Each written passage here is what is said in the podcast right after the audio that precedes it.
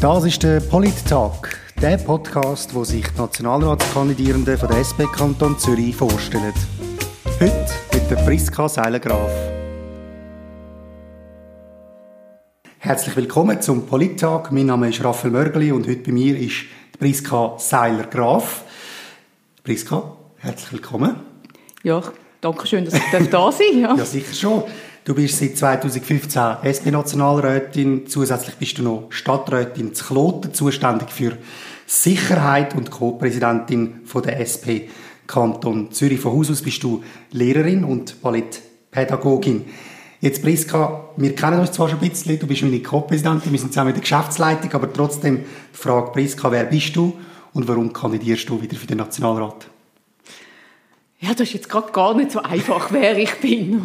Also, ja, ich bin ein, äh, immer schon sehr ein politischer Mensch gewesen, das kann ich glaube sagen. Also schon in der, also als Jugendliche, das hat sich mein ganzes Leben durchgezogen.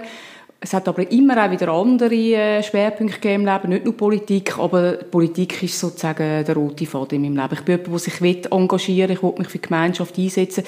Ich bin immer noch, nach all diesen Jahren, immer noch beseelt davon, ähm, etwas zu verändern, mitzugestalten und das ist wirklich Motivation für jeden Tag von, von der politischen Arbeit.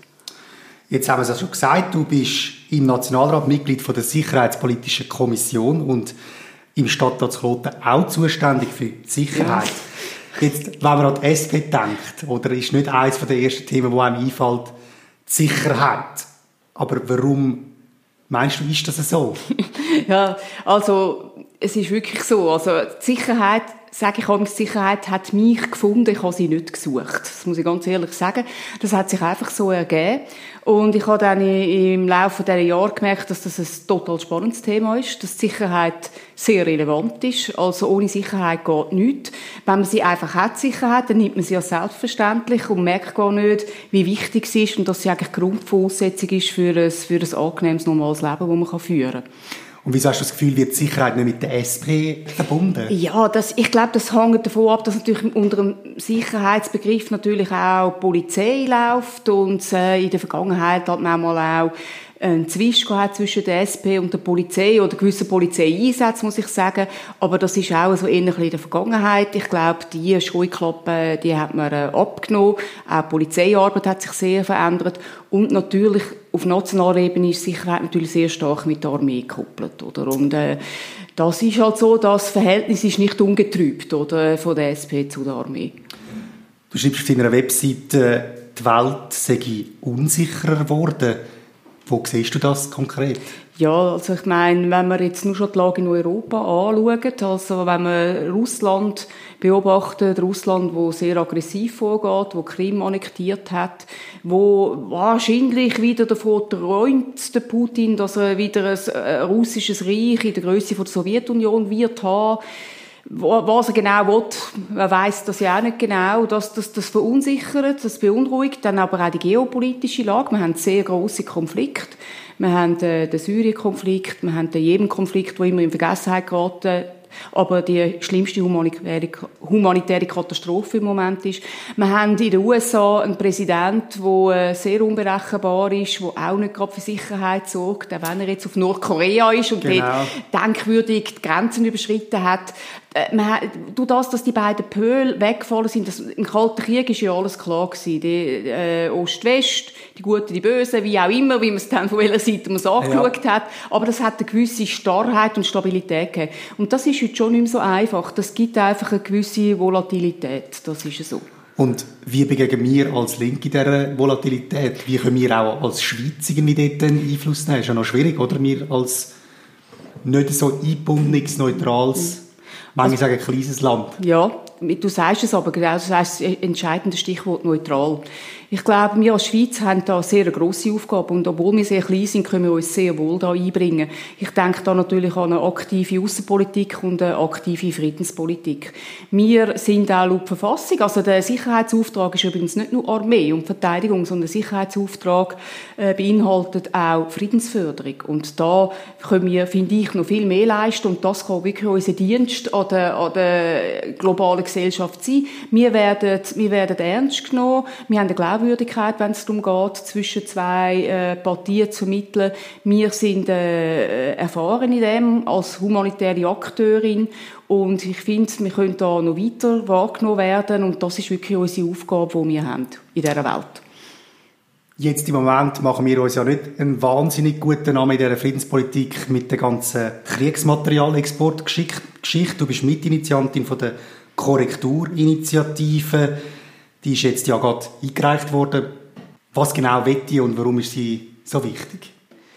Ja, sie ist so wichtig, weil sie äh, nicht eine Extremforderung hat und darum auch breit abgestützt ist, also weit in den bürgerlichen Kreis, sondern weil sie einfach will, eigentlich, dass das, was schon ist, kann bleiben. Wir haben nämlich ein sehr gutes Kriegsmaterialgesetz und eine sehr gute Kriegsmaterialverordnung. Die wären eigentlich sehr strikt. Und jetzt ist es leider so, dass der Bundesrat immer versucht, die ein bisschen aufzuweichen, wie halt dann die Rüstungsindustrie jämmert. Und äh, dem muss man einen Riegel schieben. Und wo er jetzt der Bundesrat versucht hat, äh, dass man jetzt eben die Kriegsmaterialverordnung so kann aufweichen oder so kann deuten, dass man auch Kriegsmaterial kann äh, in äh, Länder importieren, wo in einem bewaffneten internen Konflikt verwickelt sind. Da ist eine rote Linie überschritten worden. Das geht nicht, weil da geht es genau wieder um die Glaubwürdigkeit und die Reputation der Schweiz. Wir können nicht mit der einen Hand äh, uns so ein bisschen aufspielen, eben als humanitäre Akteurin, gute Dienststufe für den Frieden sein und mit der anderen Hand aber dann äh, Waffen liefern, die die Konflikte noch weiter anschüren und sicher nicht befriedigen, äh, befriedet. Und die, die äh, Sache, die packt die Initiative an, also sie ist eigentlich nur auf das ausgelegt? Genau, also sie will, dass das nicht möglich ist, dass einfach nicht weitere Aufweichungen möglich sind und falls man das wieder plant, noch eine weitere Veränderung von, von der Kriegsmaterialverordnung, dass das zwingend vor Parlament muss und nachher natürlich die letzte Konsequenz kann das Referendum ergriffen werden und das Volk darüber kann abstimmen. Ich bin ganz sicher, das Volk denkt da ganz anders. Jetzt haben wir ja eine neue Verteidigungsministerin seit Anfang Jahr, Diola Amherd von der CVP. Äh, sie hat jetzt so als eine erste grosse Entscheidung eigentlich so die, den Entscheid von der Beschaffung von neuem Kriegsmaterial für die Schweizer Armee, also da sind äh, die Bodenluftraketen, aber auch die neuen Kampfjets auseinandergenommen. Meinst du, das ist eine, eine gute Entscheidung gewesen? Das ist wahrscheinlich die einzige Entscheidung, die man machen konnte, wenn man dem äh, Paket äh, überhaupt eine Chance geben Also, oder so gesagt, das Paket wäre gescheitert. Äh, es hat sich gleich abzeichnet, dass eigentlich niemand mehr das so gestützt hat, dass man äh, äh, Bodlauf und Kampfjets zusammen betrachten. Die SP hat es immer eigentlich sinnvoll gefunden, weil die Luftverteidigung ist ein Gesamtsystem, ist eine Gesamtaufgabe und dann macht es durchaus Sinn, dass man eben die äh, bodengestützte Luftverteidigung auch mit einbezieht ins Konzept, abgesehen davon, wie wir ja finden, das muss der Haupthast sein und gar nicht irgendwelche teuren Hochleistungsjets, die es eigentlich gar nicht braucht für die Aufgabe, die sie vorwiegend haben. Aber das heißt jetzt halt ein pragmatischer Entscheid gewesen, ein geschickter Entscheid gewesen, so wird es mehrheitsfähig sein im Parlament. Das ist schon abzusehen, ja. Aber Kampfjets werden auch wieder vor das Volk kommen? Ja, das hat sie gesagt. Sie hat gesagt, Kampfjets kommen vor das Volk, allerdings nur die Höhe von dem ganzen Paket, von dem Planungsbeschluss. Und mhm. das wären die 6 Milliarden. Wir haben keine Ahnung, was für Kampfjets dort drin sind. Wir haben keine Ahnung, was die müssen können oder was die vielleicht können, was gar nicht müssten können. Eher so. Also, man kauft das äh, Katz in den Sack und ich bin dagegen, dass man nur über die, äh, die Kampfjet, so quasi im Grundsatz entscheidet, fällt Kampfjet ja oder, ne-, oder nein. Wir sollten wissen, das Volk muss wissen, welche Art von Flüger, um das es sich dann handelt. Hast du noch irgendwelche Pläne jetzt in der Sicherheitskommission, Sicherheitspolitischen Kommission, wo du in der nächsten Legislatur willst, willst angehen? Siehst du irgendwelche Themen, wo, wo man noch muss ansprechen und wo du noch ansprechen Also etwas, was mir wirklich ein riesiges Anliegen ist, ist eben das, äh, das dritte Bein, wo unsere äh, Sicherheits- und Friedenspolitik darauf beruht, nämlich auf der Friedensförderung. Ich finde, wir machen da viel zu wenig. Wir, die Schweiz hat nicht sehr viel, also jetzt gar nicht von der militärischen Friedensförderung aus, nicht von der zivilen. Ähm, macht nicht sehr viel in der militärischen Friedensförderung. Sie ist vorwiegend im Kosovo. Und dann äh, noch ein bisschen in Bosnien, dann in Mali noch ein paar wenige und dann noch ein paar andere äh, Länder in Afrika. Aber äh, man macht da wirklich nicht viel. Ich finde es ganz wichtig, dass man dort aktiver wird, dass man sich stärker einbringt. Und ich denke, ich werde sicher etwas versuchen in diesem Bereich, auch vorstoßmässig. Und das, dann das ist natürlich klar, Kampfjets sind da, werden, werden das Thema sein in der nächsten, Anfangs nächsten Legislatur. Aber das heisst eigentlich auch, du wärst für einen vermehrten Einsatz von bewaffneten Truppen zur Friedenssicherung im Ausland? Nein, ich finde die zivile Sektor natürlich wichtiger. Ja. Also, das ist ganz klar. Ja. Aber wenn du jetzt fragst von der Sicherheitspolitischen mhm. Kommission, ja. dann können wir natürlich nicht über die militärische Friedensförderung entscheiden. Ja. Nein, ich finde, der zivile Sektor der ist, der muss natürlich noch mehr ausgebaut werden. Und es ist immer genau dort, wo eben gespart wird im Parlament. Weil es nicht gebundene Ausgaben sind, nämlich bei der Entwicklungszusammenarbeit und bei der Friedensförderung. Und das darf natürlich auf keinen Fall so sein. Gut, jetzt möchten wir die Themen noch ein bisschen aufmachen. Äh, wir möchten noch ein bisschen persönlicher werden und ich habe da ein paar Sätze mitgenommen, die du Priska gerne oh, könntest vervollständigen. Das ist immer genau. schwierig. genau. Etwas, was man müsste erfinden ist... Ach, mehr Strahl, aber das müsste schneller kommen. CO2 aus der Atmosphäre rausbringen, einfangen, vernichten. Das wichtigste politische Thema von unserer Zeit ist... Der Klimawandel. Bundesbern kann von Kloten lernen? Also wir versuchen in Kloten wirklich die Bevölkerung sehr fest einbeziehen. Wir bemühen uns wirklich um partizipative Prozesse und ich glaube, da könnte man auch noch etwas mehr machen in Bern. Wenn ich einen Entscheid könnte undemokratisch durchwachsen dann wäre das? Ich komme wahnsinnig viel in den Sinn. Es geht davon, dass wir äh, äh, Atomwaffensperrvertrag unterzeichnen, bis äh, äh, aktiv sind, eben in der, in der Friedensförderung, bis aber auch äh, äh mehr Geld für den, für den ÖV, mehr äh, Gleichstellung endlich, wo äh, reali realisiert ist und so weiter und so fort. Also, also es ist ganz schwierig, sich zu entscheiden. Ja. Jetzt, du bist 1998 gewählte Parlamentarierin geworden und bist seitdem immer in verschiedenen Parlamenten äh, aktiv auf verschiedenen Stufen, dann aber auch natürlich in der Exekutive zu Kloten. Wie hat das angefangen? Wie bist du in die Politik gegangen und warum bist du der SP beitreten? Ja, es ist, also ich bin so politisiert, wie man so schön sagt, bin ich geworden als Teenager durch die Nichtwahl von der Lilian Uchtenhagen. Das hat mich schaurig aufgeregt und ich weiß meine Mutter auch. Sie hat eben von diesen als äh, Pappeli geredet, genau, richtig, wo, von uns, von der SP, genau. die nicht gewählt worden ist. Die wäre super qualifiziert gewesen, die Frau, aber man hat, keine, man hat die Frau halt nicht wollen. Und das hat mich wirklich gefunden, so fertig jetzt, wir Frauen müssen uns einfach müssen kämpfen, oder? Und, äh, und das hat mich dann sehr politisiert und ich habe schon ein politisches Elternhaus immer gehabt. Also, mein Vater war selber Stadtrat gewesen, meine Mutter hat selber kein politisches Amt gehabt, aber sehr interessiert gewesen, immer sehr. Also, ist auch die best informierteste Person gewesen. Und man hat immer über Politik geredet und über das Weltgeschehen oder auch das Lokale und so weiter. Das ist für mich klar gewesen, ich eigentlich immer politisch tätig werden und als, als junge Frau, also als Teenager ist mir die SP ehrlich gesagt ein bisschen zu altbacken gewesen. Die hat mich nicht wahnsinnig angezogen.